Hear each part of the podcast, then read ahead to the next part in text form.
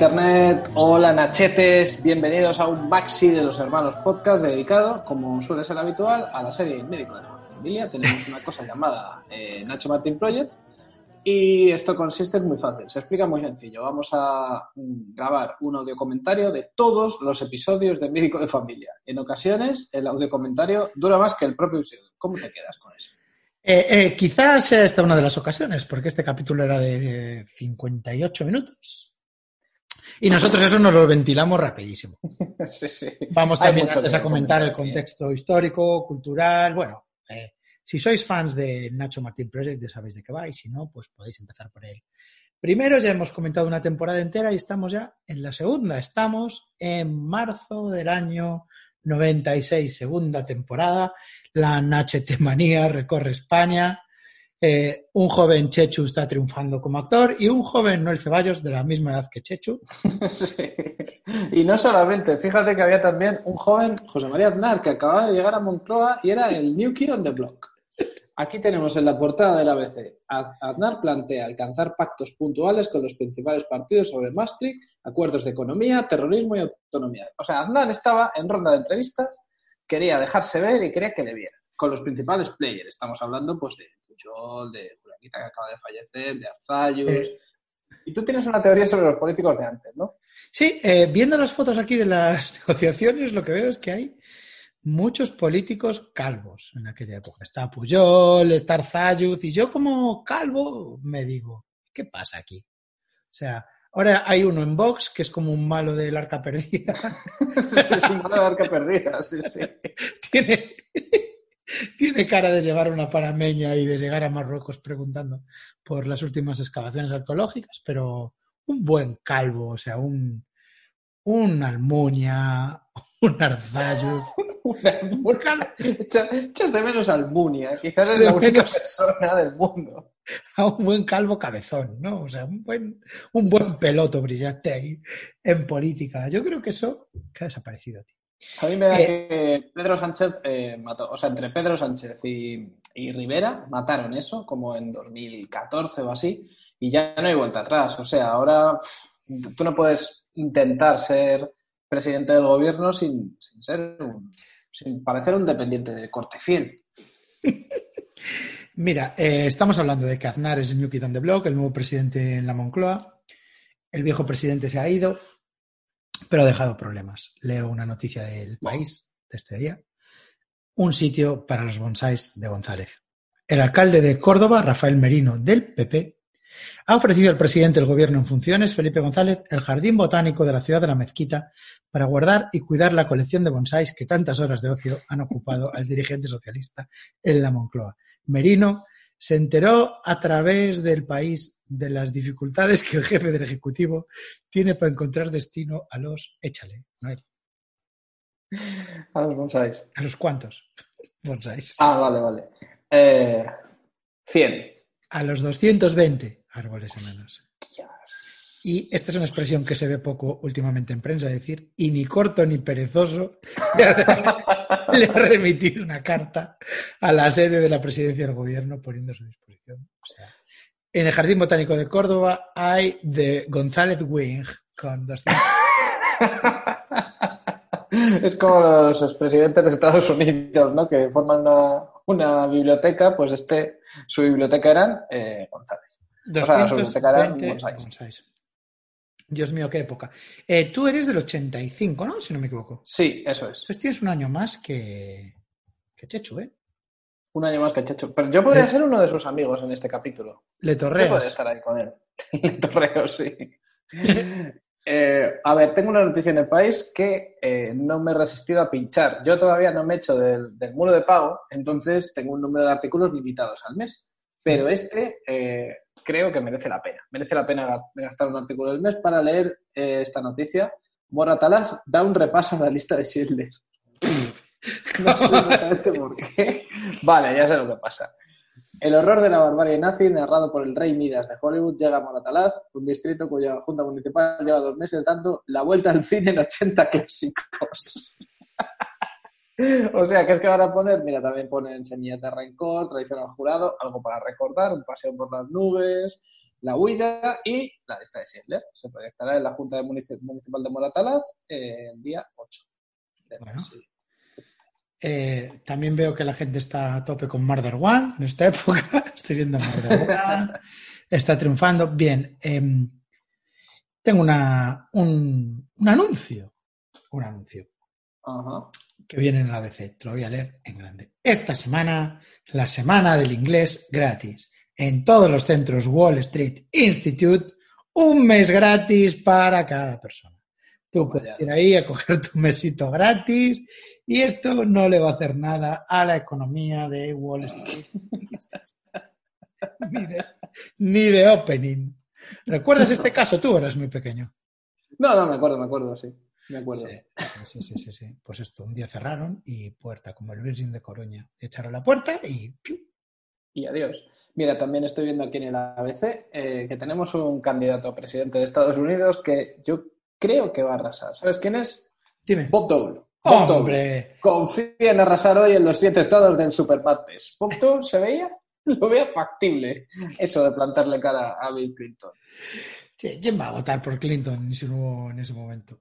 Pues eso, eh, Wall Street Institute, Bob Dole, en el 96 había grandes promesas, había cosas que parece que van a ir muy para adelante. Joder. Un satélite cayó en un lado del Atlántico, eh, hay muchas promesas, pero realidades, lo que es realidades era eh, Sí, voy a ver la, eh, la audiencia que hizo este episodio.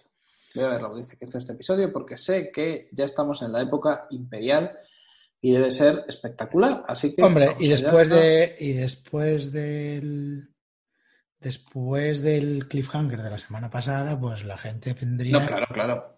Claro, mira, aquí lo tengo segunda temporada. El episodio se llama Volverte a ver. Hizo, atención, 45% de share. Madre mía. Estamos hablando de casi 9 millones de almas con los ojos pegados a, a Nachete. Porque sí, yo creo que el episodio de la semana pasada hizo menos, ¿eh? Hizo un 39, el Season Opening hizo un 39 y esto hizo un 45. Porque hay gente que todavía no lo sabía y... Claro, la gente habló, la gente habló y dijo, vaya que el Hanger ha tenido médico de familia. No, a Lidia Bosch, le, Sergio, su, su, prometido, le ha pegado y ella ha tenido que ir con Nacho y Nacho contento no está con, con esto. Porque ese es el Entonces, previously. Claro, ese claro, es el único previously. O sea, al final del primer capítulo se iba a casar, quedaban 10 días para la boda de Alicia, pero a la vuelta de despedida soltero vino, vino calentito, Sergio. Sí, sí, sí, en, en todos los sentidos. ¿eh? No solamente sí. venía borracho, también venía con ganas de una ducha quería darse, quería darse una una con Alicia y cuando Alicia dijo que no, le pegó una hostia, le partió la cara. Y Alicia acudió a casa de Nachete, Nachete le hizo unas curas y terminó abrazándolo con un pantalón de rayas y fin. Pero es que esto es la acojonante, lo innovador de, de esta temporada, que ya os adelantamos que nos está flipando, o sea, sí, nos está sí. encantando esta temporada. Esta temporada sí, vamos a hacer cinco capítulos a la semana como Hunter porque es que queremos, nos queremos verla. Queremos verla. Yo voy a decir una cosa, y lo digo en serio, es el mejor capítulo hasta ahora. El 2x02, el, 16, el número 16 en total de la serie, el mejor hasta ahora. O sea, aquí ya dieron con el clavo. Aquí dieron con la fórmula del todo. Lo tienen, aquí está malladísimo, malladísimo. Esto, esto es un viaje ya. Bueno, eh, y empieza en el momento exacto. O sea, te, mm, echamos la cortina con Alicia con la cara llena de heridas y Nachete echándole betadine, abrimos el telón en la misma escena. Exactamente. ¿Qué le vas a decir a los niños? Bueno, les diré que ha sido un combate de boxeo y que te has puesto muy cerca del ring, ¿vale? Aquí ya empezamos con algo que va a ser la tónica habitual a lo largo del episodio, que son chistes para eh, quitarle hierro al asunto de los malos tratos. Sí. Eh, o sea, es un tema muy grave, lo tratan con valentía. Eh, no todas las series españolas tienen una protagonista que sufre malos tratos y hay que, hay que quitarse el sombrero ante eso. Y lo hace bien, es decir, que pero, pero, Sí, yo no dudo que su corazón estaba en el lugar correcto y... Pero estaba en el un paso de los 90. Claro, exacto, exacto. Tienen un paso adelante, pero dentro de unas coordenadas que son las que son. Entonces, tanto Nacho como Julio van a hacer chistes de esto y, bueno, por lo menos el personaje de Alicia no se ríe de los chistes, porque ya solo faltaría. Sí, pero... que hiciera como, ay, Dios mío. ay, es que de verdad. Bueno, pero atención, porque llaman a la puerta en ese momento. Sí, sí, o sea, seguro la secuencia, pero que me pasó igual, me dio un vuelco el corazón en Sí, plan. sí, pero 30 segundos, o sea, 30 segundos de episodio y ya me estaba llevando las manos a la cabeza. Sí, es, sí, sí. eso, es que son en una serie de JJ Abrams, ¿eh? Nos pasa ya últimamente. Sí, ding dong, ¿eh? llaman a la puerta, vamos a Abre, ver. Nacho, dice, es que dice Alicia, no abras y Nacho, sí, sí abro, sí abro. Sí, sí, sí. Voy, voy a ver quién es. Voy a puto abrir. Y, ah, y ahí está, ahí está. Ahí estás. Sergio diciendo, está aquí, ¿verdad? Nacho, por favor, tengo que hablar con Alicia. Y Nacho le dice, vete, os llamo a la policía. Y entonces utiliza el siguiente truqui, Sergio. Dice, estarás contento, ¿no? Ya lo has conseguido. Esto no lo hace un hombre. No eres un hombre. Sí, le dice, fuera de aquí no eres un hombre, le niega la cualidad humana, no es un ser humano, Sergio.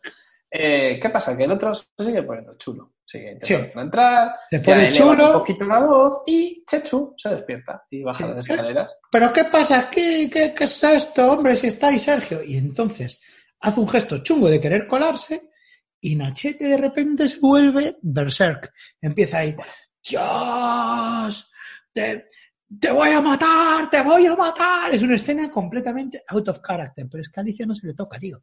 A Alicia no, no se la toca, entonces es como, loco. Dios, lo que has hecho.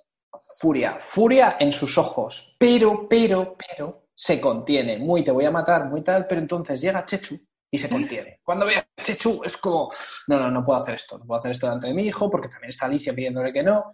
Lo que hace es cerrar la puerta, Sergio se va. Le perdona se- la vida, tío, a Sergio. Sí, sí, sí, se queda abrazada a Chechu y, y vemos, porque como hemos dicho, Emilio Aragón da un salto como actor increíble en esta temporada, vemos en sus ojos el arrepentimiento y la pregunta de qué he estado a punto de hacer, porque he estado a punto de matar.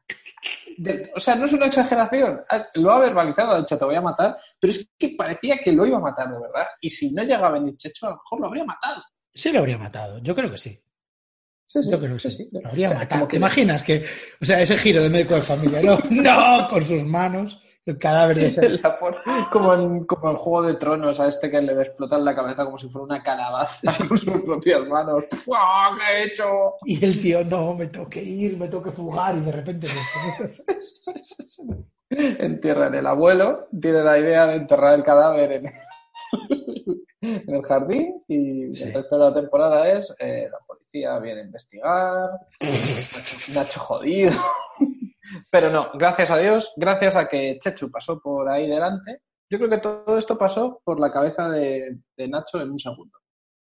Como de convertir un asesino, un prófugo de la justicia, pero vio a Chechu y dijo, para, para, para, para, no lo mates. Y no lo mates. Por favor, hazme un favor y no lo mates. Más, Pues más no créditos. pido. Sí, así de fácil. Así de fácil. ¡Te voy a matar! Tirirín, tiripi, pi, pi, tin, Justo después de haber asistido a un homicidio, vamos a los créditos con escenas familiares, de Vamos al desayuno. Em, tú y yo, esto lo comentamos antes, notamos vibraciones extrañas, porque es hora del desayuno, como siempre, y está Alicia desayunando en casa, pero claro, con la cara marcada, con heridas, sangrando algunas. Y está todo, pero notamos algo raro, notamos, y entonces yo me di cuenta, te mandé un mensaje enseguida, y es que no había marcas. O sea, es la primera vez que es la mesa del desayuno, pero Sin no hay un pan rico, no hay un bote de Orlando, no hay unos donuts, un bollicao, no hay nada. Sí, eh, en la primera temporada el product, pla- el product placement todavía no estaba muy rodado, entonces, eh, pues, como que metían Orlando a lo mejor en escenas asquerosas de Chechu echándole tomate a comidas que no llevan tomate y tal. Pero yo creo que aquí ya las marcas sí se dieron cuenta y dijeron, mira, product placement vale, pero en esta escena mm, nos hemos leído el guion y en la primera escena después de los créditos igual no. Igual no queremos asociar pan rico a una conversación sobre eh, los malos tratos. Estamos viendo que puede ser, a ver si me equivoco, que vais a hablar de vi- violencia a las mujeres, ¿no? Pues igual que mientras estén hablando de eso no, no estén comiendo tomate Orlando, os importa. Puede ser, ¿no? Tampoco hay Laker, no, no hay nada, no hay nada. Y yo, yo no sabía lo que era. Estuve toda la secuencia diciendo qué rara está la mesa, hasta que me di cuenta que por primera vez no hay un figurat de productos, sino que está. Bueno, pues eh, también no te quiero decir que esté vacía, o sea, No, está petada, pero de repente es como, como pan de molde marca pan. Sí, sí, sí. Y algo que no se ve nunca, que son platos, tazas, cucharillas, esto no- nunca está porque no hay sitio, porque tiene que estar el supermercado entero encima de la mesa, pero esta vez sí. Efectivamente. Bueno, María pregunta, ¿pero qué te ha pasado en la cara? ¿Qué? Y justo llega Chechu. ¡Hombre! No, es que Alicia tiene la cara como un mapa porque Sergio la ha pegado. ¡Hala! Dos mierda! microsegundos. Do- si alguien eh, estuviera con un cronómetro, ni siquiera llegaría al segundo. Tarda dos microsegundos en contarlo. Chechu, nada más aparecer, ¡pam! Tiene eh, la maldición de Julio. Son dos personajes Sí. a los que no se puede confiar nada. En el momento que lo saben, lo saben todo. Los dos están picados por un bicho. Los dos adoran a las mujeres. y contar cosas. E irse de la lengua. La comida. Y ahí se alimentan de cosas que no son todo lo beneficiosos que, que esperarías. Eso es. Alicia dice que ahora lo que necesita es cariño y, y nada más. De momento solo cariño, se lo quiere tomar con calma, quiere recuperarse. Y se quedan los hombres de la casa, que son Manolo y eh, Nacho. Tienen un gabinete de crisis ahí en, en la cumbre. Esto es como, como lo- los Illuminati, ¿no? Aquí no Sí. puede acceder a esta reunión cualquiera. Aquí no está invitada Juani, aquí no está No. invitado el primo, aquí solamente Manolo y Lo que Y se conoce como la cúpula de- de- directiva de la casa. la cúpula directiva. Y dicen, eh, el primer y único punto del hombre de- del orden del día es eh, necesitamos distraer a Chechu, porque Alicia se va a quedar aquí unos días y no queremos que esté pensando en violencia doméstica y tal. Chechu y eso, y el abuelo se encarga. El abuelo se encarga y tiene un plan, bueno, ya, ya veréis, ya veréis el plan. Tengo una pequeña observación aquí, digamos, mm, artística, ¿no? He, he comprobado, he visto en un primerísimo plano que el salón de, de esta casa tiene gotelé. O sea, es un salón con gotelé. que es una- Como lo estamos viendo en YouTube con una calidad de imagen sospechosa, pues nunca nos habíamos dado cuenta. Sí. Porque no hay, no hay mucho primer plano en ese salón. El salón es más bien... Pero, pero está así. Bueno, pues iré a centros comerciales a coger algo que entretenga al niño, una Sí, colección sí, sí. De, de sellos o algo. Y Juan le dice, pues ya que va, hazme la compra, venga. ¿Cómo las compras? Pero Juani, venga, tú hazme la compra, venga, escucha. Me vas a traer una pechuga, cuatro pechugas cortadas por la mitad, unos tomates, cuidado que no te timen, ¿eh? Y cuatro latas de atún que estén de oferta y, y le dices, cuidado, ¿eh? Que no se te cuelen las mujeres, que cuando ven un hombre haciendo la compra se aprovechan. Es eh, muy complicado, o sea, es atún, pero si está de oferta, coge dos. Si no está de oferta, coge cuatro. Pues es como complicadísimo. Y Sí, tío como Sí, dice y que, cuando hará, se, que hará lo que pueda, pero cuando se marcha Juan y dice, ay, lo que es la clase trabajadora. Dice eso. sí. de vez en cuando dice cosas que no, tiene sen- no tienen ningún sentido. ¿no? Verbaliza No se eso. sabe qué le pasa a Juan. Bueno, vamos al centro de salud. Recordemos que Marcial empezaba su nuevo puesto de ayudante de celador. Y aquí, y aquí lo tenemos. y ya está tenemos. instalado, ya es el puto jefe de allí. ¡Eh! ¿Qué pasa, Marcial? Es así. Marcial está. Conoce a todo el mundo, está con el otro, forman una pareja increíble de colchoneros. Sí, todo, y, todo, y todo. Marcial es lo que se conoce como un puto cerdo, porque llega Gertrude. ¿Qué pasa, Gertrude? No, que saliste esta noche. Ay, yo contigo iba donde tú quisieras. Ay, ay. Este, este palo, un tío que lleva trabajando un día. Un día, un día, exacto. Eh, yo creía que, no tengo dudas todavía, no sé si es quieren establecer que a Marcial le interesa a Gertrude o que es así con todas las tías. Yo creo que es así con todas las tías, no, no tiene ningún interés especial. El Mira, caso es esta- que Gertrude nos no presentaron a Marcial y en este capítulo están empezando a, a- a presentárnoslo con pinceladas. Y lo que estamos viendo es que es un cerdo, un salido, un criminal. También vamos a verle estafando. Sí, es un hustler, ya veréis. Eh, por cierto, es mierda, mierda. Es la hora de la fe de ratas. Tengo que decirlo. En Por favor.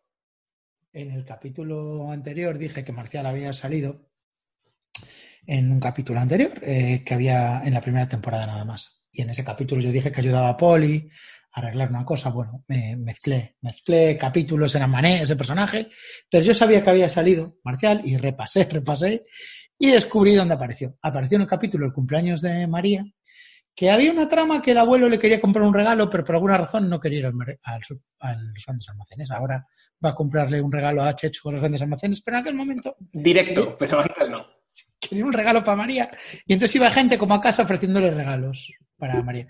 Y uno era un colega de Poli y ahí estaba Marcial. Y Marcial vendía relojes robados. O sea, que siempre ha sido un delincuente, ya desde el principio. Venía con una puta maleta. Ay, regálale a tu hija este, este reloj, tío. Ya verás que a tu nieta le va a encantar. un reloj robado a una niña. Esto es lo máximo. Este personaje tiene que crecer mucho porque todos sabemos, esto no es un spoiler, porque lo sabe España entera, que Marcial muere de una manera muy ¡Eh! trágica. en la- ¡Eh! No, no, no, no, no, no, no es, no es ningún spoiler, pasó en el año 1999, esto lo sabe todo el mundo. Echa Eh, el freno. Pero tiene que crecer mucho como personaje para que nos interesemos. A mí el Marcial de ahora me dicen que ha muerto en un accidente de tráfico y me da exactamente igual, porque es un criminal, es un delincuente. Eso es verdad. Pero bueno, eh, quién sabe, quizá luego se, se reforme. No lo sabemos. Bueno, este marcial es un cabrón. Bueno, pues les, están todos en el centro de salud y llega una noticia, va a venir una pediatra nueva. Una pediatra inmejorable, tiene varios másters, estudió en Cambridge, es inmejorable, tío. Vamos a... Tenemos que integrar en el centro. Sí, eh, Gertrude no está teniendo su mejor día todo esto. No. Tuvo una, una fiesta en su casa hasta las tantas. Y que le echan del son piso. Los caseros Sí. y la van a echar del piso. O sea, que tiene Una que fiesta- buscar piso. Una Ah, fiesta tan intensa que le echan del piso, tío. Sí, sí, bueno, ya son muchas, ya no es la primera. Eh, según parece, le gusta montar fiestas en su piso y a los caseros, que son sus vecinos, no. Y bueno, Sí. pues ahí están en esa, en esa lucha. Eh, Gertrude está viendo que la van a echar, entonces se tiene que buscar otro piso pronto. Bueno, y Nachete le dice, bueno, si tienes problemas te puedes venir a vivir conmigo. Y ella, Gertrude, le dice, pero hombre, estás oxidado. Y Hay entonces que echarte tres en uno. hay que echarte... Y Nachete dice, pero ¿qué dices? Y tú tienes aquí la teoría de la voz de Nachete, ¿no? Sí, eh, vamos a ver. Emilio Aragón, cuando hacía Noche y todos estos eh, programas de variedades en los que hacía muchos sketches, con la actriz que hace de Juani, por ejemplo, eh, solía poner eh, voz de Macarra, que era voz de Macarra, esa, sí. Que de vez en cuando Nachete, la pone de vez en cuando cuando quiere hacer una broma. Pero es que Gertrude y Marcial, por ejemplo, son dos personajes que hablan así siempre. Y mi teoría es que Nacho Martel, o sea, que Emilio Aragón les instruía. Les decía, mira, como vosotros sois así de barrio, pues tenéis que hablar así, ¿sabes? Jefe, que está torcidado, necesito en uno. Y es, es la voz de Emilio Aragón cuando, cuando hacer de macarra. Sí, sí, sí, sí, sí, sí. Esta es mi teoría. Y Es como que les dijo, a ver, vosotros sois como Macar, entonces tenéis que hablar así, ¿no? Sí, Pues- que le, le hace gracia a la gente y les, les puso seguramente sketches de Big Noche y todo esto. Em, y otra cosa que quería comentar es que, eh, como que y Nacho de vez en cuando hacen muchos chistes de ay, si yo te pillara, ay, jefe, Sí, no Juan, quiero- con eso, ¿eh? vente a mi casa y ella, wow, es que, claro, Gertrude sabe lo que hay porque le ha visto en acción, ha visto que todas las mujeres se enamoran de él, incluido Laura, que en este capítulo no sale, pero claro, ella sabe que si va a vivir a su casa se puede colar, por eso no quiere. Lo de que está oxidado es una excusa. En realidad teme, teme pillarse por Nacho como, como el resto del mundo. Que puede pillar, ¿eh? ¡Puh! muchísimo. Que se lo cuenten. Que se lo cuenten a un personaje sorpresa, que ya veremos. Mm, No vamos a decir nada. Bueno, llega el abuelo a casa con la compra y trae una compra de mierda, falló en todo. En vez de pechugas, trajo contramuslos. Sí, es mejorable esa compra, ¿eh? Es Trajo el atún más caro, trajo tomates de salsa en vez de ¡Son tomate! ¿Qué pasa? Y ahora te, te- te hago una pregunta yo. ¿Qué más le da a Juani que compre el atún más, más caro? Si lo va a pagar él. Sí, ciertamente, sí. Y, O y ¿qué llega, más le da? y llega con una tienda de campaña. Eso es su idea que ha tenido, que es enseñarle el mundo scout, el mundo naturaleza a Chechu. Bueno, el están- mundo de naturaleza, pero tampoco Bueno. irse muy lejos, ¿eh? Vamos a verlo, vamos a verlo. Y mientras están comentando la jugada, abre la puerta y entra un Rottweiler rabioso. Entra, entra un pitbull que ha olido sangre, entra Julio. ¿Qué pasa? Con ganas de matar, da hostias a los muebles. ¿Dónde Lo está? primero que dice al Está entrar a gritos es le doy, le doy, le doy, es que le doy. Le doy. Sergio se libra de que no está ahí en ese momento. No, no, si Sergio por alguna razón, por alguna razón, estuviese en esa cocina, acababa, pues, ¿cómo, cómo decirte? ¿Cómo decirte cómo acababa? Es que, ¿tú has visto las pelis de... ¿Tú has visto Robocop? Cuando el robot este gigante hacen una prueba y funciona mal y le dice, tienes 10 segundos para dejar el arma y el otro, aunque la deja, él le dispara y ahí Sí. acaba hecho un, un amasijo de órganos. Pues así, así lo iba a dejar, pero con sus puños. Pues sí, y está como dándole hostias a los muebles de la cocina. ¡Dios! Y mientras tanto dice, no tiene ni media hostia, porque recordemos la teoría de que, de que no es un rival físico para, para Julio. Si no le ha pegado hasta ahora es un poco por, por respeto a Alicia, pero ahora ya no, no tiene ningún problema en darle. No, no, le, le habría matado. O sea, Le tengo que dar, dice. Tengo que dar-. Le tengo, tengo que dar. darle, tengo Tengo que que hacerlo. Tiene No que tiene darle. ni media bofetada, pero la nevera se coge una cerveza, una Liker. Bueno, sí, así se, así se tranquiliza. Bueno, hay un plan. Hay un plan que es que hay que ir a casa de Alicia porque tienen que buscar cosas de ropa y tal. sí, tiene que ir por bragas y es como. Y, pero, claro, hay el terror de que Sergio siga allí. Eh, Julio se apunta. Julio se apunta a esto. Le parece fenomenal porque así aprovecha para matarlo. Así Sí. de paso lo Sí. mata. Te pasa lo mata. Y Nacho le cuenta lo que pasó el día anterior y entonces dice, yo, yo lo habría matado. Y dice, no, escucha, me he dado cuenta de una cosa. ¿no? Personas a un lado y animales a otro. Una frase que me encantó. ¿eh?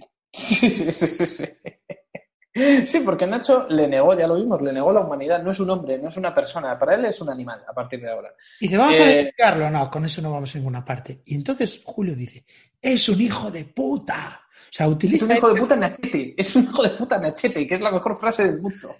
Es una frase... O sea, Pero que es un hijo de puta Nachete. Y luego dice, ¿has visto cómo has puesto a la niña? ¿Has visto cómo ha puesto a la niña? Sí, ¿has visto cómo ha puesto a la niña? La niña es Alicia. Alicia. Es la niña. Bueno, eh, con todo esto se decide que Julio no vaya. Se toma esa decisión, para Julio arbitraria, para el resto del mundo no tanto, pero se decide que a esto van a ir Alicia y Nacho mejor. Sí, toca, como decías antes, ¿no? Tienen que ir los el equipo titular. Tiene que ir. Sí, sí, sí, porque Julio, o sea, si va Julio es como, yo que sé, como si te llevas a Hulk a, a una misión de reconocimiento, ¿no? Claro, claro, Claro, claro. claro, Hulk te lo llevas cuando, cuando Claro. vienen los... Tienes que llevarte a ojo de halcón. Sí, sí, sí.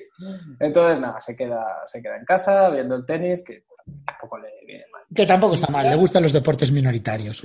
Sí, Ahora vamos al centro de salud porque eh, es muy interesante la mudanza de Gertrude. Esto es A Time Before Idealista. Sí, Gertrude está con un periódico llamando a números de teléfono. yo me mudé así, ¿eh? Yo busqué pisos así, tío. Sí, Pues esta intenta buscar un piso a precio de posguerra. Claro, yo lo veo todo eso que yo sé lo que es buscar piso en Madrid y Sí. no sé, lo, lo veo como, como quien ve un musical de la MGM donde todo era sofisticado, todo era glamour, la- había estrellas y bailaban y cantaban, pues así lo veo yo. Bueno, eh, Gertrude está buscando piso y Marcial le dice, "Eh, tranquila, Gertrude, que esto te arreglo yo. ¿Qué sería de ti sin mí? Si tengo un jefe que se quiere de madre. Ahora Marcial es lo más macarra y madrileño del mundo, ¿no? Sí, es- y además eh, es un capitalista, porque dice, tiene un jefe que, pues, todo esto en plan secreto, porque le abona los gastos, y luego aparte tiene por ahí un chanchullo de no sé qué, y sobre todo eh, su interés oculto es que él ha oído que la fiesta que hizo Gertrude es de puta madre. es de Sí. pijama, es de pijamas, él Sí. quiere la pijama party también, Él quiere invitado. con pijama y sin pijama quiere. Es un comisionista, Marcial. Sí, Se cobra hay o un momento- de su jefe o en especies, que es la fiesta del pijama. hay un momento que muestra tanta lealtad a Gertrude que le dice que asesinaría por ella. Yo asesinaría por ti. Recordemos que iba un día en el trabajo. O sea, el día anterior estaban brindando porque lo habían fichado, el nuevo fichaje, y al día siguiente ya mataría. Es que además, literal, porque estoy pensando que esto empezó al día siguiente. O sea, la historia Sí, sí, transcurre claro. en un día. Claro, claro, claro. Es o su sea, primer día en el trabajo. es su primer día y ya dice que mataría por ella. En su primer día de trabajo, su primera interacción con Gertrude fue, ay, yo por ti, como te pille, fue esta. Sí, sí, sí, sí. Yo me acuerdo que en mi primer día de trabajo igual no hablé con nadie, pero él ya está ligando, prometiendo matar por alguien. Bueno, pues es Marcial. Marcial es así. Bueno, o no, alguien se ha encerrado en el baño. ¿Qué? ¡Hay una emergencia! ¡Socorro, tengo claustrofobia! grita una mujer en el baño. Una secuencia muy divertida. Música de circo, hay que abrir la puerta, empujones. Pero si puse yo la cerradura, dice Marcial. Claro, por eso está que no abre. Nachete empuja la puerta y cae encima de. Irene. Vamos a ver. Aquí vamos a hacer una pausa, yo creo que muy larga. Irene Sanadoato, un personaje que salió en un capítulo de la primera temporada. En fue Chocolate. en Chocolate, que es el quinto, el quinto episodio. Estamos en el número 16. Desde entonces no ha habido ninguna mención a Irene. Eh, antes las series no eran como ahora, o sea, la continuidad no se tenía tan en cuenta porque no se veían como ahora. Tú no tenías esta serie en Netflix y Sí. no te podías ir al quinto capítulo para refrescar eh, quién era Ana Duato. Es muy posible que la mitad de los espectadores no se acordasen de Ana Duato. Claro. Y digo la mitad tirando por lo alto, ¿eh? Sí, sí, sí, es que quién se iba. Pero la Claro. serie se toma muy en cuenta su propia, eh, su propia cronología, su propia continuidad, y es algo que yo. Bueno, fue un interés amoroso. re- Os vamos a hacer nosotros el previously. Fue un interés amoroso, tuvieron un par de citas. Nachete va a su casa y Julio les dijo que le llevaba como algo para el postre. Y cuando lo sacó, resulta que eran unos condones. Julio, Julio, bien Julio, eh, le, tenía, le tenía unos condones y le hizo pasar un rato malísimo al, al Sí, pobre sí, sí, sí. Eh, ella al parecer lo ha perdonado porque está ahora como guay, como de mm, nos acordamos eh, de que tuvimos eso juntos, pero, pero, pero, ahora somos profesionales, pero no hay mal rollo, cero mal rollo. Ella Sí. ya, de todas maneras, yo me acuerdo que era una característica de su personaje, ella no tenía nada de mal rollo, era una tía bastante legal. Pero Nacho aún así se queda preocupado y dice una frase que me encanta, que es, ¿Irene aquí? Sí. Es la frase más forzada del mundo. ¿Irene Y- aquí? Irene aquí, pero es que le salta encima, porque al abrir la puerta Sí. se cae como, bueno, pues como si... A punto de besarla, a punto de besarla. sí, como enrollándose ahí, ¿no? De... Sí. Eh, yo creo que lo que quieren decir es, Nacho tiene más cerca que nunca a Alicia, aunque ahora Alicia no está para bromas, pero bueno, ya por lo menos no se va a casar con Sergio, que eso ya es algo. Eh, pero no hay que olvidar que este tío sigue siendo un rompecorazones y no hay que olvidar que tiene varios platillos en juego. Uno de ellos Hombre, Irene. tenemos a Laura, en este capítulo, pero por ahí está, incluso en un momento dado. Laura se, lo, Laura se lo recordó en el capítulo anterior, que fue el día anterior, le dijo, Sí. Y este día debía de librar, por alguna razón. por lo que fuera. Bueno, vamos al piso de Alicia después de este malentendido con Irene. ¿Y qué pasa en ese piso? Que Sergio está. Y está bebiendo solo. En ese piso pasa de todo, tío. Sergio llega y está... pues, no, el- Nacho. Aquí se decide que al final va solo Nacho. Eh, y ahí está. Sí. ¿Qué decías? Sí, va, va a por las bragas y ¿qué, qué dirías tú? Bueno, pues. eh, ¿Cómo, ¿Cómo ves ese personaje? Como aficionado a la cultura popular, ¿qué referencias encuentras? no, te voy a decir una cosa de Sergio, porque yo quiero entrar en, en este tema. Sergio dice que lo mínimo que puede hacer es pedirle perdón personalmente. Y Nacho le mira como mal y le dice, ¿qué pasa? ¿Te doy miedo? Y Nacho dice, miedo no. Asco. Asco, sí. Entonces Está- las justificaciones de Sergio, que esto me parece muy bien, o sea, me parece guay que el médico de familia se metiese ahí, porque parecen muy realistas, parecen unas justificaciones muy realistas de maltratador y en ese momento en, en España muchos hombres debían de decir estas mismas cosas de me pasé con las copas, fue un error, no sé qué me pasó. Yo no soy así, perdí el control. Sí, exacto, exacto. Y esto está de verdad muy bien, o sea, yo me quito el sombrero. Sí. Eh, Nacho dice que tranquilito, que bastante, que no le están denunciando todavía por malos tratos, pero que si se, si se sigue quedando en la casa, aparte de la denuncia por malos tratos, le va a caer otra por... Sí, sí, eso le dice, ¿eh? Le pegaste. Más te vale que te vaya yendo o añado una denuncia a la de malos tratos. ¡Pam! Y antes de irse, Sergio sentencia dos puntos. Yo voy a ver a Alicia y nadie va a impedírmelo. Ahí, ahí se queda este tema.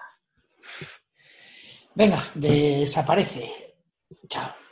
Sí, desaparece, ¿eh? me gusta mucho, desaparece. Desaparece, le dice Nachete y se pira.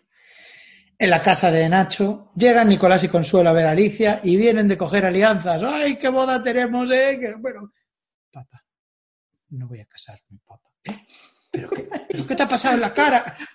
No podían seguir más en modo boda. No, cuando vieron la cara, dijeron, ay Dios mío, pero ¿cómo te vas a casar así si estás feísima, hija mía? Por favor, o sea, leed la habitación. El padre dice, ¿qué? Ese enano ha pegado a mi hija segunda vez que llaman al actor enano, ¿eh? Es como- sí, sí. Dos, dos reacciones contrapuestas, la del padre y ahora voy a comentar yo la de la madre, que es, ya sabía yo que no iba a verte delante de un altar. Sí, sí, sí, sí. Eso es durísimo, joder. Yo sobre Consuelo tengo que decir una cosa, este personaje no empezó así, en los primeros capítulos Consuelo eh, era una persona normal, pero Sí, poco a poco, humano. ay, ay, claro, poco a poco los guionistas y, y no sé si la propia actriz han preferido chiflada, o sea, y ahora, y ahora es un personaje que siempre está, o sea, es como la parodia, la caricatura grotesca de lo que es una madre, Sí, pero hasta unos niveles que ya no es realista. O sea, siempre decimos, ¿no? Que hay personajes que parecen de dibujos animados y otros que son de carne y hueso. Esta empezó siendo de carne y hueso pero ahora está pues en el mismo nivel que los vecinos porno. Está como, el petanquero y su mujer. Esa frase es muy buena, ¿eh? Al mismo nivel que los vecinos porno. Bueno, y ahora tenemos una cosa que me gusta mucho, que es eh, una secuencia que solamente sirve para establecer que Irene es un as de la pediatría, o sea, es la mejor pediatra Sí. del mundo. Sí. Tiene ahí a una pareja que viene con su hijo y la tía les hace... Es Cristiano Ronaldo, pero siendo médico, una pediatra. Y yo me quito el sombrero, tío, porque los consejos que le da son muy buenos. Les dice, no, estáis, mm, lo que pasa es que tenéis vosotros ansiedad y entonces le estáis transmitiendo la ansiedad niño. Está perfecto, tío, muy bien explicado, joder. Necesitáis más paciencia, más tranquilidad. Perfecto, tío. Es una pediatra de puta madre, muy bien, Irene. Todos esos másters que hiciste, Todo- sí, sí, exacto. El currículum no, no mentía, no mentía. Eh, luego pasa una cosa cuando se van los, los señores que se van con el niño y ponen eh, un sonido del niño llorando justo cuando ella está mirando en una caja de la mudanza. Y por un momento pensé que había un bebé dentro de la caja. O sea, ella coge la caja de la mudanza y se escucha y parece que, es que hay un bebé dentro, te lo juro, y dije, ¿esta serie? Perdona. No, pero era que le dieron al botón en postproducción, pues justo Tú- cuando ella estaba mirando dentro de la caja y se crea ese equivoco. hubo un momento ahí que creías que era Seven, ¿no? No, como que de repente dice, ¿y esto? ¿Pero por qué hay un bebé aquí dentro? Y que había que investigarlo, que era una trama de quién dejó ahí ese bebé, sé, igual unos padres negligentes, no lo sé. Hostia. Pero bueno, no, simplemente eran unos libros que tenía ahí. Y llega Nacho y le dice, eh, vamos a hacer un café y así hacemos un remember de lo que nos pasó en aquel Sí, vamos a tomar un café y aclarar nuestra, nuestra relación, ¿vale? O sea, Nacho, es que es el tío perfecto, joder. O sea, sabe Y- que iba a haber esa tensión y dice el tío, no, esta tensión yo, no la quiero. Sí, sí. Y realmente no ocurrió nada. Lo que pasó es que fue un malentendido provocado por Julio, que ella entendió y, y se tomó bien, pero aún así él dice que le debe un perdón. Y Irene le Sí. dice, no, Pero hombre, no, no pasa nada. No, no, te- no, es que Nacho es que es perfecto y aún así él considera que había que pedir un perdón y se pidió. Se tenía que pedir y se pidió. Y todo bien, todo bien. Eh, teorías. Necesita, se dieron cuenta de que necesitaban otra doctora en la, o sea, que había que reforzar el mundo centro de salud y entonces metieron a la doctora y a Marcial. O sea, necesitaban más personajes porque necesitaban más tramas ahí porque la serie se llamaba Médico de Familia. sí, y dijeron- tenían que tirar un poquito por ahí. Claro, dijeron, si estuvimos guay con, trabajando con Ana Duato y además ya establecimos que era médico, pues ¿por qué Sí. no vuelve? Y es buena, es una actriz buena. Sí, y ya está. Y veo que estamos de acuerdo en esta teoría porque claramente es lo que pasó. Si no, no tiene sentido meter un personaje en la primera temporada, no volver a hablar de él. O sea, cuando hubo que reforzar el cast en esta temporada, tiraron de caras conocidas, porque Marcial igual. Sí, Mejor lo malo conocido que lo bueno por conocer. cogieron como los great hits, los grandes éxitos para... Oye, ¿te acuerdas que con un episódico que nos lo pasamos muy bien rodando con él? Pues ¿por qué no hacemos que sea el mejor amigo de Poli y que trabaje en el centro de salud? Perfecto. ¿Quién? ¿El que timaba los, los relojes? ¿El vendedor de relojes? Sí, hombre, sí, pero le damos una vuelta. Senador ahora. Ya está. Y listo. Pues Sí. mira, eso deshonra, porque así seguramente entre la comunidad actoral se correría la voz de tú vas a hacer un episodio de médico de familia, pero quién sabe, quién sabe si te vuelve la temporada siguiente. Entonces la gente se esforzaba más en los episodios. Sí, decían, caray, caray, caray, caray, esto... Si, si muevo bien mis fichas, me hacen la nueva Ana Es posible que sí. Que sea la nueva Nadu. ¿Te imaginas que la gente quiera eso, ser la nueva Naduat? Bueno, ahora mismo con lo que se descubrió de sus problemas con Hacienda, igual no. Hostia. Pero hace poco, hace poco sí. Hasta hace poco era guay ser ella. Bueno, vamos al camp- campamento Chechu. Corramos un tupido velo y vamos al campamento Chechu. Eh, se decide que el lugar donde van a acampar es la puerta de su casa, literalmente. Se Sí, el mejor sitio. jardín que tienen ahí, eh, donde ya hemos visto en la anterior temporada que no pueden poner una mesa con muchas personas porque no caben. Sí, Sí. El sitio es el que es. Pero bueno, el abuelo tampoco quiere irse muy lejos, así que van ahí y Chechu dice, está guay porque así luego Juan lo limpia todo. O sea, se, se tienen que ir al monte de ellos, pero aquí... Pero eh, luego lo hay un escucha- momento que Chechu dice eso de Juanio limpia todo y Emilio Aragón le dice, eso no se dice, ¿eh? Sí, es aquí, es aquí. Y que Juan le dice, ahí has estado, señor, señor. Yo aquí tengo que, sí, sí, que Chechu y el abuelo son como Calvin y Hobbes. Están ahí disfrutando, Sí, sí, sí, sí, sí. viviendo, su, viviendo su, su aventura. Ya veremos. Ya veremos después en mi secuencia favorita del episodio que la protagonizan ellos dos y que es magia, magia pura. Pero de momento tenemos a Julio que está eh, consolando a Alicia, está intentando animarla y para eso le hace chistes como de, pues aquí estamos, Michael, Mike Tyson y yo, estamos en forma, ¿eh? Y en ese momento llega al correo un sobre que es Le llama Mike Tyson, en serio. Sí, sí, le llama Mike Tyson, eso sí. Pero bueno, eh, ha llegado un sobre. ¿Qué tiene este sobre? Vamos, vamos a abrirlo. Sí, vamos a ¿Qué, verlo. es? ¿Qué, qué hay dentro? ¿Qué hay dentro? ¿Qué, qué- y este sobre quién lo manda? No se va. ¿Qué? Oh, no. Es la llave del hotel donde estuvimos. Que por primera vez está jugando sucio. Quiere La otra oportunidad. Le envía la, la llave del hotel de París donde estuvieron. Y Julio eso lo respeta, tío. O sea, Julio lo quiere matar, le quiere reventar la cabeza, pero ante semejante player, o sea, ante, ante semejante jugadón, Julio no tiene más remedio que torcer el Reconoce su originalidad, ¿eh? Dice, esto es original, ¿no? Lo tuvo guardado hasta ahora y ella explica, sí, es que yo tenía la fantasía de que si nos quedamos con las llaves es como si tuviéramos el piso en París y el tío es detallista. Sabemos que Sergio es detallista, eso sí que hay Sí, Y Julio se queda ahí como de, lo quiero matar, pero esta me la apunto. O sea, hasta la, sí, la peor persona del mundo puede tener una buena idea en su vida. Y Sí. Julio sabe que esta ha sido. si lo, ve, si lo ve, lo mata. Eso seguro, lo va a matar. Pero Pero- esto lo va a hacer él. Él va a coger una llave.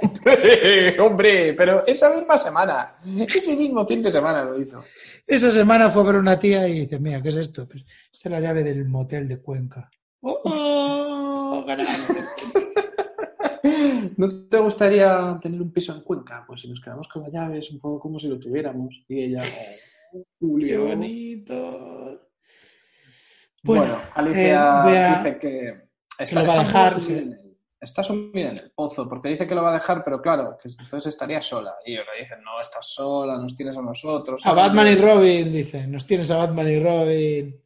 Sí. A Ortega y Gasset, dice Julio. Chiste de Julio, ¿eh? bueno, un- vamos a, vamos a una escena que... Julio de para- cada tres frases que dice, una es, le da una hostia. Sí, sí, eso, que, eso que no se olvide. Eso que no se olvide. Bueno, y ahora vamos a eh, una escena que para mí es la mejor. Es Sí, el camping comedia más física. absurdo de la historia. Es el camping más absurdo de la historia. en el mini jardín. Ya hemos establecido que para eh, la localización del jardín es demencial, porque es como un chalet que te cagas en la moraleja y, y tiene un jardincito así pequeño. Sí, y luego está justo al lado de la puerta, Sí, donde hay una carretera mm, por la que no paran de pasar coches y hay coches Sí. aparcados. O sea, eso no es un campamento. Es, es que es lo No. contrario a un campamento porque estás la- dentro de tu propia casa y estás, no puedes estar más en la civilización. eso no lo debería hacer. Eso no, no lo deberían hacer ahí. No es, el, no es el sitio. Pero tampoco es el sitio para jugar al baloncesto, para tomar el sol y otras cosas que hemos visto que hacían así. Bueno, pues está es- el señor Manolo intentando montar el- la tienda de campaña y no se le da bien, se le da peor que hacer la compra en el súper todavía. Sí, es muy hilarante, se le cae encima. Tal. Y Chechu le pregunta, abuelo, a las chicas no se les pega, ¿verdad? No, hijo, eso Pero es... eh, es esto lo quiero comentar, porque empezamos ahí con la comedia física del señor Manolo, que nada, nada, que Juani, hay que meter en vereda, chicos. Se Sí. va Juani y Checho pregunta eso. Entonces el señor Manolo coge un taburete, que es el taburete de las conversaciones importantes. El abuelo explaining. chicas no se las pega, ¿verdad? Y no, no, eso no lo hace un hombre. Eh, eh, entonces Sergio es un mariquita. No, no, no. Es un cobarde. Y entonces Checho empieza a decir, pero es que a mí este tío me caía bien, me parecía un tío guay.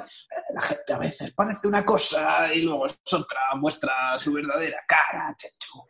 Y Sí. cuando acaban de tener esta conversación en la que Sergio se da cuenta de que no, no puedes conocer a una persona y que a veces Checho. los más, eh, a veces los tíos más brillantes del mundo luego en realidad tienen una cara oculta, quita el taburete de las conversaciones serias y volvemos a la comedia física. Para mí esta, esta secuencia es la vida, es la vida, es la vida misma. O sea, tienes momentos duros, momentos serios, pero luego también tienes la inocencia del niño con su abuelo de campamento en la puerta de su casa. Es bonito, ¿eh? Bonita, muy bonita. Es bonito. También es la vida, en, en el mismo momento, María está hablando con Alicia en la habitación. Mm, Bueno, eh, yo ya no quería que te casaras con Sergio, ya, por lo que tú y yo sabemos, ¿no? Lo que tú y yo sabemos es que quieres que me folle a tu padre. Eso es lo que que quieres que sea tu nueva madre. Eso es lo que quieres. Y le dice, Ruth dice que no te casas con papá por el sexo. Yo esto no lo he entendido. Por- o sea, ¿por qué dice Ruth eso? ¿Por qué? ¿Por qué? Y, y le dice, tía, ¿vas a seguir con Sergio? Y no le dice nada, se queda callada. Chenen. Se queda callada, sí, sí, sí, sí. A ver qué pasa con eso. Mientras Bueno. tanto, Marcial, Marcial Tecnocasa. Marcial Tecnocasa, Marcial, otro gran negocio hablando de Wall Street Institute. Sí, Mar- está enseñando- el piso. Marcial está enseñando el piso a Gertrude y Gertrude es un casoplón, es una casa, no es un piso, está en el centro de Madrid. Em, y mira y le dicen, pero es que son 95.000 pesetas, o sea, son 550 euros. Entonces es como, uff. Le parece, vamos, eso, por un piso en el centro de Madrid, estamos locos. Estamos locos, jefe. Ah, entiendo. uno. Pero justo llega Laura también. Bueno, Gertrude le, No, pero- le- no, no, le no, hizo prometerle a Marcial. Irene. Irene, sí, perdón. Ostras, sí, Irene. Em, Imagínate, Laura. Sí, no me extraña, podría entrar perfectamente. Gertrude le hizo prometer a Marcial que no le iba a enseñar el piso a nadie hasta que ella decidiera si se lo quedaba o no. Y quedaron en eso. Pero es que resulta que justo llega Irene, que también Marcial le ofreció el piso. Y descubrimos que Marcial es un hustler. A una le dice 95.000, a otra le dice 110.000, a una le dice que es de su jefe, a otra le dice que es de su tía. ¿De quién es ese piso, Marcial? No, se sabe. Eh, No lo sabe ni él, yo creo. Ha mentido tantas veces sobre el piso que ya ha perdido la perspectiva. Pero mira cómo funciona su mente de tiburón capitalista, ¿eh? Sabe que Irene cobra más que Gertrude, entonces le pone más dinero. Es tío. Total, que el piso está muy bien, pero claro, las dos se dan cuenta de que tienen un problema y Marcial pues, pues se va a quedar sin esa pasta de momento. A Y sin la amistad de su mejor amiga Gertrude. Sí. Bueno, Gertrude hace como que le pega y tal, pero tampoco le odia del todo, porque se conocen desde hace 24 horas y ese vínculo que han formado por, sí, ese vínculo. por no esta, por esta tontería no se va a perder. No lo van a perder. Bueno, eh, vemos al abuelo con la pandilla de tal, pues un poco Lord, Lord of the Rings, de- digo, Lord of the Flies. El abuelo está haciendo la merienda y está haciendo rancho. Se le ha ocurrido que lo que le va a preparar a los niños es garbanzos con callos, mollejas de cordero y morcilla de burgos. Así es. Así es, señor Manolo. Eh, bueno, Chechu lo prueba, bueno, no está. Lo prueba el propio Manolo, bueno, no está. Pero el tío hace como, está, está buenísimo, está buenísimo. Y en realidad se está Con muriendo. esto te tiras pedos atómicos. Eso soy de Chechu, sí. Y él no, bueno, no da su brazo a torcer y dice que eso está bueno. El momento de humor para desengrasar un poco este. Porque ahora vienen curvas. Llegan curvas vienen porque vienen Batman y Robin y le dicen a Alicia, Alicia hemos denunciado a Sergio. Pero os dije, os dije que no lo denunciarais. Y dijo, ya mira, yo como médico, y mi frase del capítulo es esta, ¿eh? antes de médico eres cuñado. No me había dado cuenta de eso. Le dice, tú antes de médico estás, el cuñadismo está por encima del código deontológico de medicina. Si un médico descubre que una paciente le han, es víctima de malos tratos, tiene la obligación de denunciar. Y mientras tanto, cuñada, sí, ahí ya te callas. Y mientras tanto. Julio, que está viendo esta conversación, tiene solamente un apunte que hacer, que es el siguiente. Aquí todo el mundo hablando, pero nadie le parte la cara. Sí, Ese es su apunte solamente a la conversación. mucho hablar, Bueno, poco partir caras. Mi vida es mía, me tengo que ayudar yo sola, es que tan difícil es de entender. Y se pira. Y mientras tanto, como ya es de noche, pues volvemos al campamento y el abuelo está contando las batallitas. Aquí tengo una pregunta muy seria. Eh, ¿Fue a la guerra de verdad el personaje o se lo está inventando? O a la de Vietnam, porque lo que contaba eran como helicópteros. Yo eh, pensé que podía ser la guerra civil. Es imposible. El actor nació en el año 25, o sea que era un niño, no, no pudo ir a la guerra civil. ¿A qué guerra fue? Se lo está inventando entonces todo. Hostia. Pero es una historia que ya he contado varias veces porque Chechu se la sabe, los amigos no, pero Chechu sí. Y el otro le regaña y dice, Chechu, no cuentes, no me destripes la historia, hombre. Chechu Sí. está haciendo spoiler. Y ellos dicen, abuelo, ¿nos dejas contar historias de terror? Y el abuelo dice, venga, mañana. Hoy no, mañana.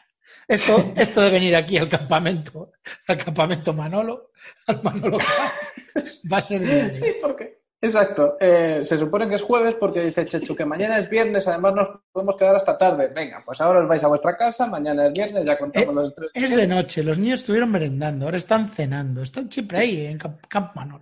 Hay que llevarlos a casa, luego se tiene que coger eh, Nacho, el coche, y tiene que dejarlos a cada uno en su casa. Porque Sí. esto es así. Pero ya mañana sí que se pueden quedar a dormir. Y Checho además dice que le falta ya alguien, le falta a Susi, que para historias de miedo tienen que pillar a Susi. Sus amigos no lo ven bien. Dicen que una chica las historias de miedo no, no nos va a aguantar.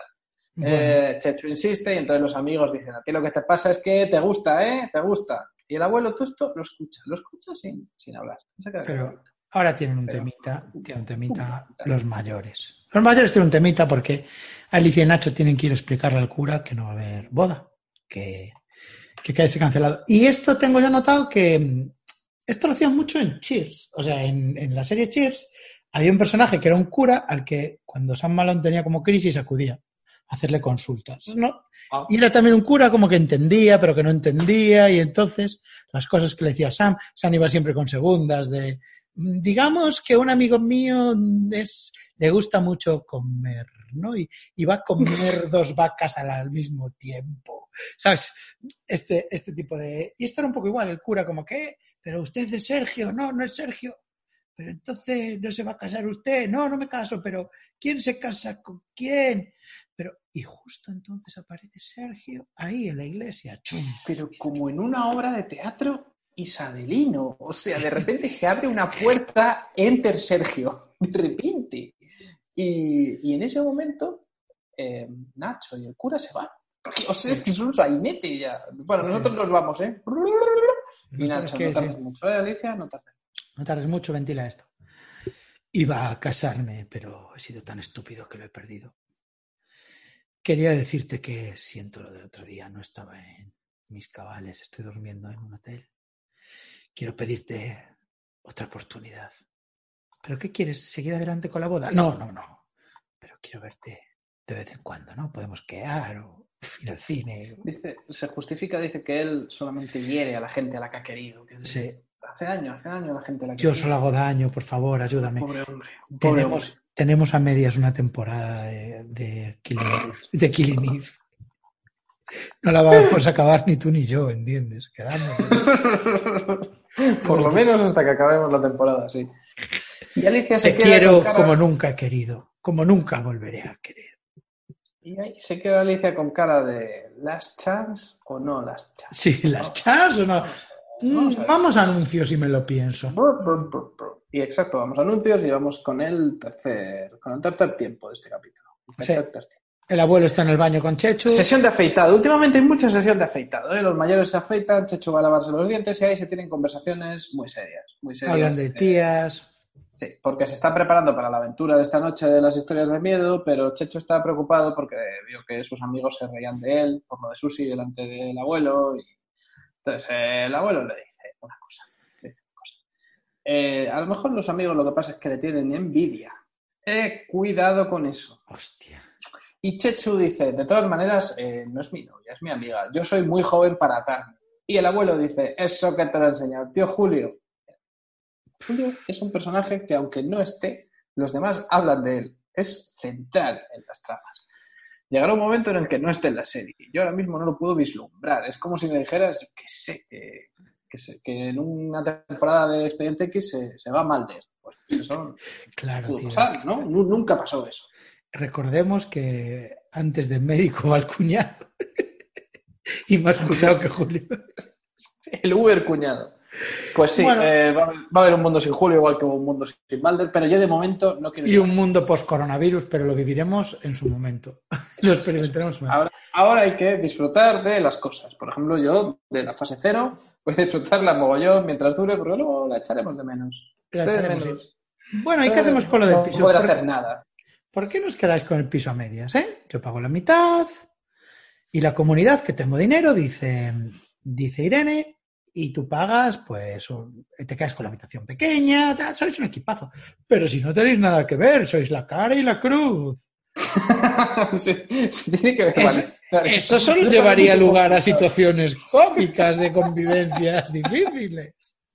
Que eso, para una serie de televisión, por ejemplo, donde haya que hacer una trama humorística está bien, pero para el día a día, de verdad que podéis. Ah, la jefe, cállate, que ya verás. Lo hacemos perfectamente, hombre. Bueno, em, tengo que contarte una cosa aquí. Ahora hay una escena en la que, muy dura, en la que Alicia llama a Sergio por teléfono. Y Sergio está en su despacho. Quiero que intentes adivinar de qué hay product placement, porque yo el otro día me topé con un listado de qué marcas hacían product placement en médico de familia.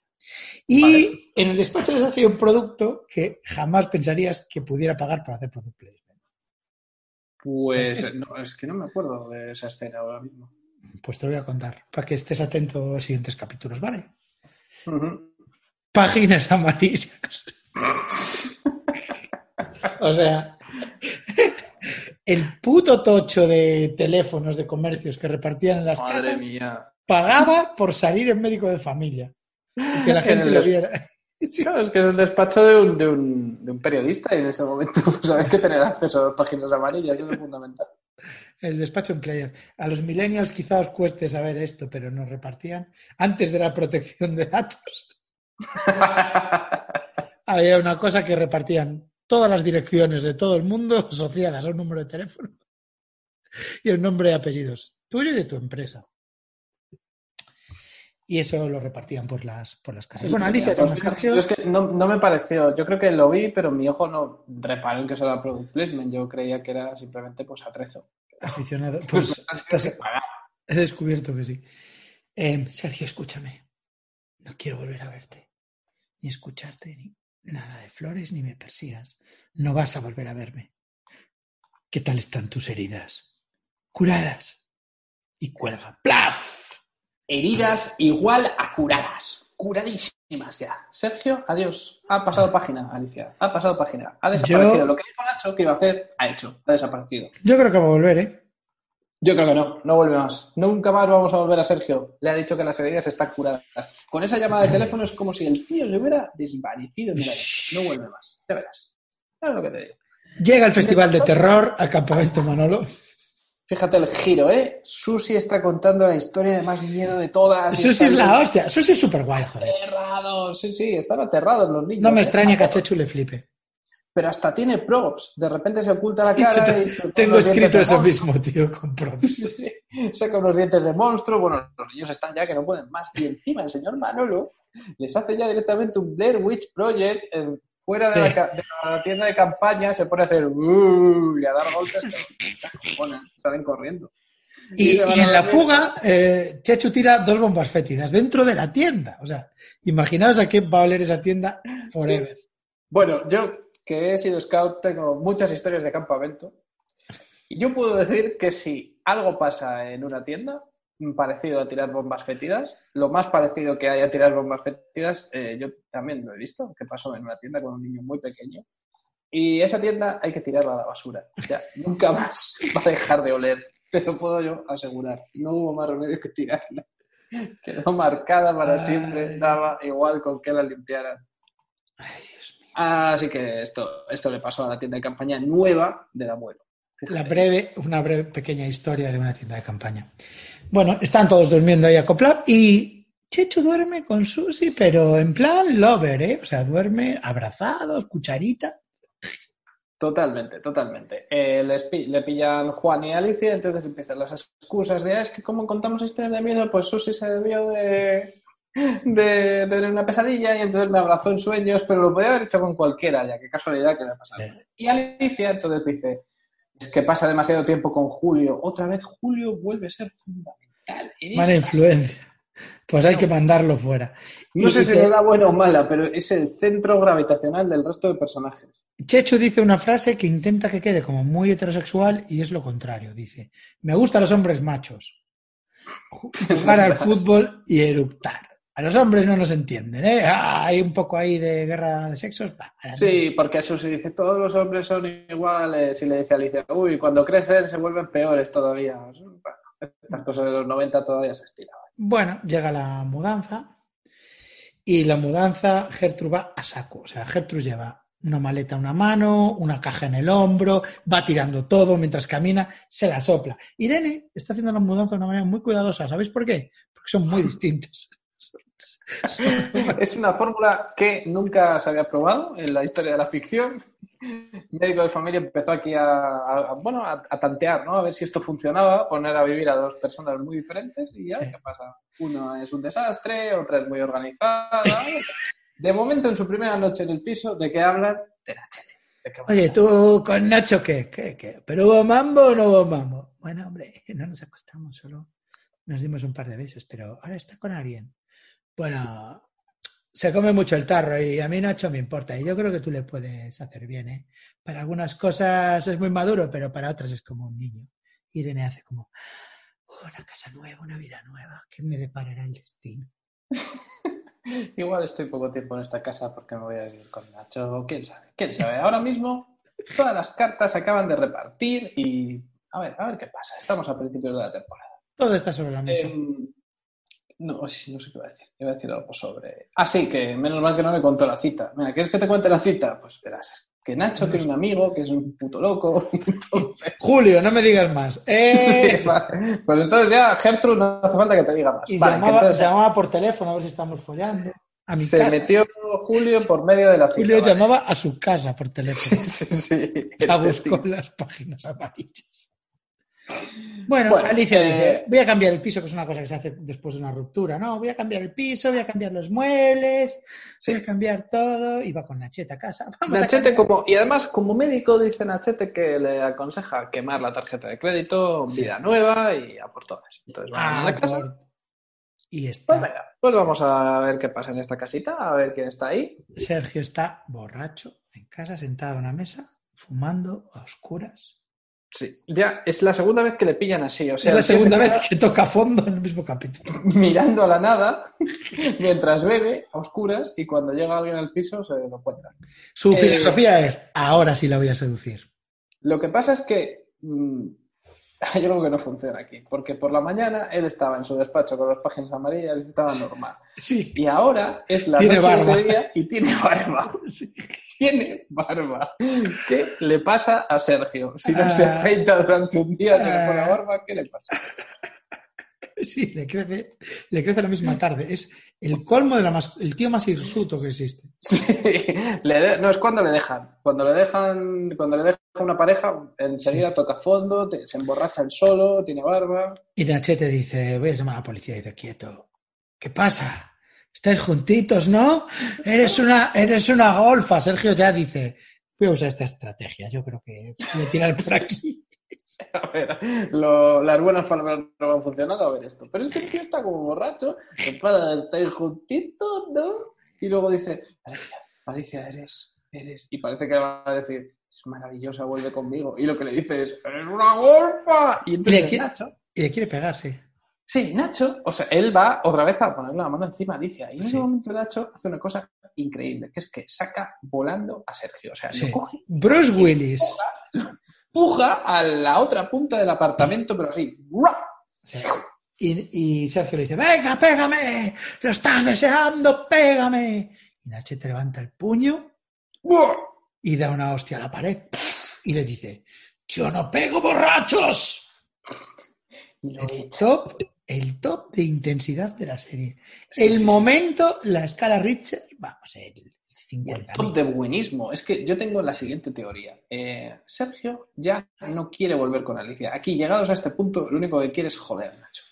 Y sabe que la manera de joder a Nacho es eh, que le pegue, hacer que le pegue. Porque en ese momento. Dejará de ser Exacto, es como, es un plan muy del Lex Luthor. Lex Luthor lo que quiere es demostrar que Superman no es perfecto, que no es, que no es bueno, que tiene algo oscuro. Entonces él quiere que le pegue, porque pégame, pégame, pégame. enseña al mundo lo que eres. Claro, y entonces, Alicia, ves, somos iguales él y yo, somos violentos. Y Nacho se jode la mano, porque se la jode, porque le pido con la mano escayolada. Pero no le pega, no le pega, no pega borrachos. No, yo no pego borrachos. Y al final, escena de créditos finales. Consuelo está cancelando todas las cosas de la boda. Nachete tiene muñequera porque se rompió la muñeca en este incidente. Y Chechu le pregunta, bueno, de hombre a hombre, ¿le pusiste bien? ¿Le partiste la nariz? Y dice, hombre, mira, mira este bíceps, dinamita para los pollos. Y Consuelo le agarra el bíceps y dice, uff, ¿cómo engañas, hijo? Pregunta, eh, no habíamos quedado en que aquí Chechu tenía que saber el mensaje de que la violencia no es la respuesta, de que no hay que pegar. ¿Por qué entonces De que no seas más hombre por... por- O sea, lo, yo entendería lo contrario. Entendería que Nacho se deja llevar, pega a, a Sergio, pero luego al niño le dicen, no, no le pegué, no le pegué porque no hay que pegar. Pero pasa todo lo contrario. O sea, de, de repente siente la necesidad de presumir de que es un tío violento cuando no lo es delante de su hijo. Pues sí. Y de Consuelo, que de repente Consuelo eh, está viendo a Nacho con otros ojos aquí en esta, en esta escena. Y aquí, Era la única mujer de toda la serie que todavía no le había tirado los tejos a Nacho, pues ya podemos ponerle un check también. sí, hombre, es que se dice macho. Como. Engaña, sí. Bueno, pues ya sabemos lo que está pasando. Lo que Ah. estamos en, en una encrucijada porque Alicia va a quedar libre, pero de repente llega Irene. Alicia necesita tiempo para sanar. Llega Irene y no nos olvidemos que es Laura sigue, o sea, Laura ahí sigue. Entonces ahora mismo no son dos, sino tres. ¿Qué está pasando aquí? ¿Qué está Tres pasando? tías para Nachete, ¿eh? Sí, sí, sí, sí.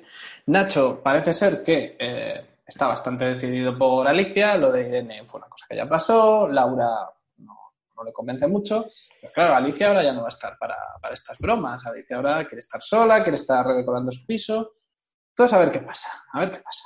Yo, pues los averiguaremos la semana que viene. Exacto, exactamente. Eh, no puedo esperar, es que ya hemos cogido un ritmo y la serie ha cogido un ritmo que yo creo que tenemos que seguir hasta el final. Dios, me to- siento como un español del 96, tío.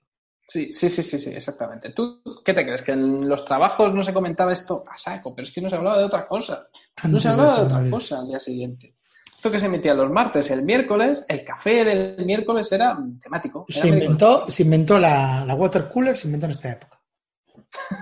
La instalaron, la pusieron ahí y, y a vivir. Y todo el mundo a hablar de lo que ha pasado. Sí, sí. sí. Bueno, Bueno. pues media España viendo esto y nosotros viendo tantos años después, y, pero gozándolo igual. Gozándolo igual. Sí, eh, la verdad es que la gente se quedó con la boca abierta como me quedé yo cuando me hice ayer por la noche en el Animal Crossing un ovni. Me hice un ovni. Uno, Me dieron, me dieron el proyecto ovni y ahora tengo un ovni ahí flotando en la playa y a veces- de vez en cuando echa un haz y hay un extraterrestrito. ¿Sí? Sí. Hay ovnis en el Animal Crossing. Hay extraterrestres. Ah, bueno, y, y notición, que lo de los sellos resulta que si vas otro día están en sitios diferentes del pasillo. Ah, vale. Bueno. No están en Cosas. el, en el mismo pasillo, ¿no? Están, bueno, sí, a ver, solo hay un pasillo, ¿no? Pero están como a alturas diferentes, ¿sabes? Pues yo tengo malas noticias hoy. Eh, ha muerto mi caballo. Mm, ¿Qué? Estaba pasando, sí, sí, sí. Estaba pasando por un puente y a veces pasa que en el otro extremo del puente te atraca. Y aquí en el tiroteo le dispararon, dispararon al caballo. Y luego me dispararon a mí. Y bueno, cuando te matan vuelves a renacer, te quitan dinero. No sé cómo funciona eso, porque te matan, entonces aparece el cielo, suena una música como de chamanes, de indios nativos, entonces tú puedes pensar, la han revivido a través de una técnica ancestral, pero te quitan dinero. Por alguna razón pierdes pasta.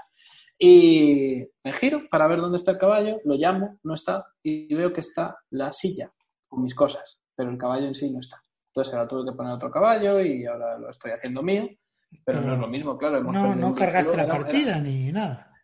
lo intenté, pero no se podía porque la anterior partida era de hace dos días, entonces habría, per- habría perdido logros que tendría que volver a hacer. O sea, tendría que volver a hacer unas cuantas misiones otra vez y no me apetecía. Entonces pensé, mira, tú y yo hemos llegado hasta aquí, he visto que voy por la mitad del juego, entonces la mitad del juego ha sido un caballo y ahora voy a tener que estar con otro.